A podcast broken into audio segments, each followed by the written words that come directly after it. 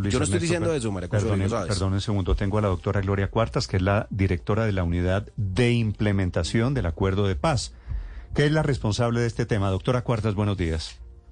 Sí. Eh, Néstor, muy buenos días para usted y toda la mesa de trabajo. Doctora Cuartas, primero que todo quisiera preguntarle de dónde sale la cifra de que se necesitan 300 billones de pesos para indemnizar a las víctimas, que fue la cifra que dio el presidente Petro. Sí, sí, muchísimas gracias. Yo sé que esto siempre será controversial porque cada vez tenemos más víctimas en el registro y a pesar de los esfuerzos que ya se han hecho, como bien lo estaban compartiendo en la mesa, siempre están las víctimas esperando una reparación a todos los daños que se han vivido en el marco del conflicto.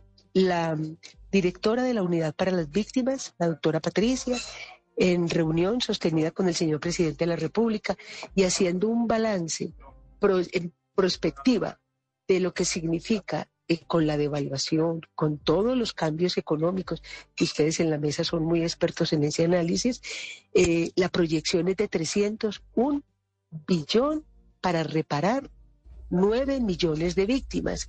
Eh, y eso que todavía no tenemos el registro claramente en términos de lo que va a venir con los procesos nuevos de paz, Sí. eh, tanto con el ELN como con otros procesos. Entonces, yo creo, Néstor, y para todas las personas de la mesa, que lo que ocurrió ayer con el Consejo Nacional de Paz y la apuesta del señor presidente de la República con cifras, eh, más que las cifras, lo que nos está diciendo es cómo los políticos, los empresarios, las organizaciones de la sociedad, eh, a todos los estratos de la sociedad, cómo hacemos un nuevo acuerdo político nacional para que esta transición de la reparación a las víctimas, pero también del cumplimiento de los acuerdos de paz.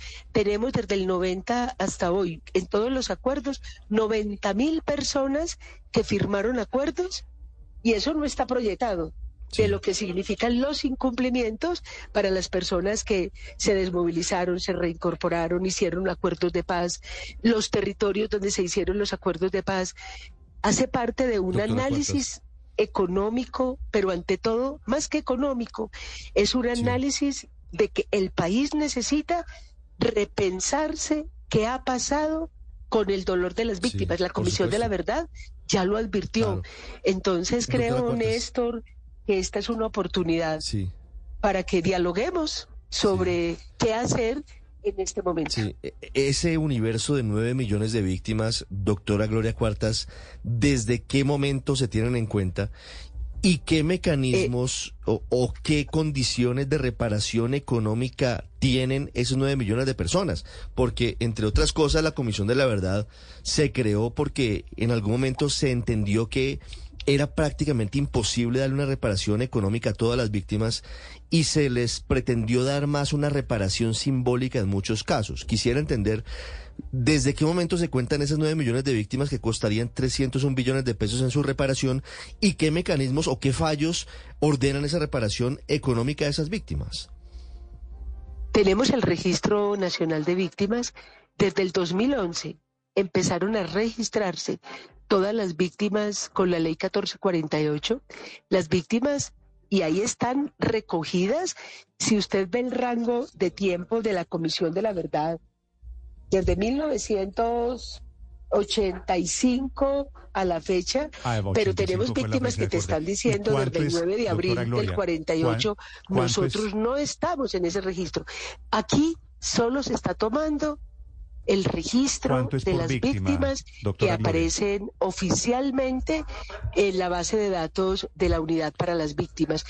Eh, se han hecho procesos graduales eh, de, de reparación administrativa, pero por ejemplo, tenemos los retornos, las restituciones de tierra. Cuando estamos hablando de las víctimas, no solamente es las que están hoy en la unidad para las víctimas. Comprendamos que hay otras, otras cifras que están diciéndonos lo que está pasando con restitución de tierra, que están cada Doctora- decisión doctora- de un juez que obliga a que se reparen a las víctimas está colocando un desafío económico de infraestructura. Por eso yo creo que... me, escucha. Doctora Gloria, el, ¿cuánto es el... el debate? No solamente el presidente dijo esta cifra, dijo 301 billón para, para las, las víctimas, pero también habló, por ejemplo, más más de 60 billones de pesos para la compra de 3 millones de hectáreas. Y, por ejemplo, permítame esta cifra para que después la podamos dialogar. El estimado del acuerdo de paz fue de 129.5 billones en el 2017, pero para esa fecha no estaban diseñados los planes de desarrollo con enfoque territorial, los PDED, y no estaba había una parte, pero no estaban los 16 planes de la reforma rural integral. Eh, poderle plantear a un país una transformación económica de condiciones básicas, como está ocurriendo, por ejemplo, con la sustitución de cultivos. No basta con que cambies hoja de coca por eh, banano cuando no tienes cómo sacarlo de las comunidades. Entonces, eh, yo, yo lo que, lo que recibí ayer como directora de la unidad de implementación fue un llamado del presidente de la República para que en los cuatro años, o ya menos, del tiempo que nosotros vamos a estar, ¿qué podemos cumplir?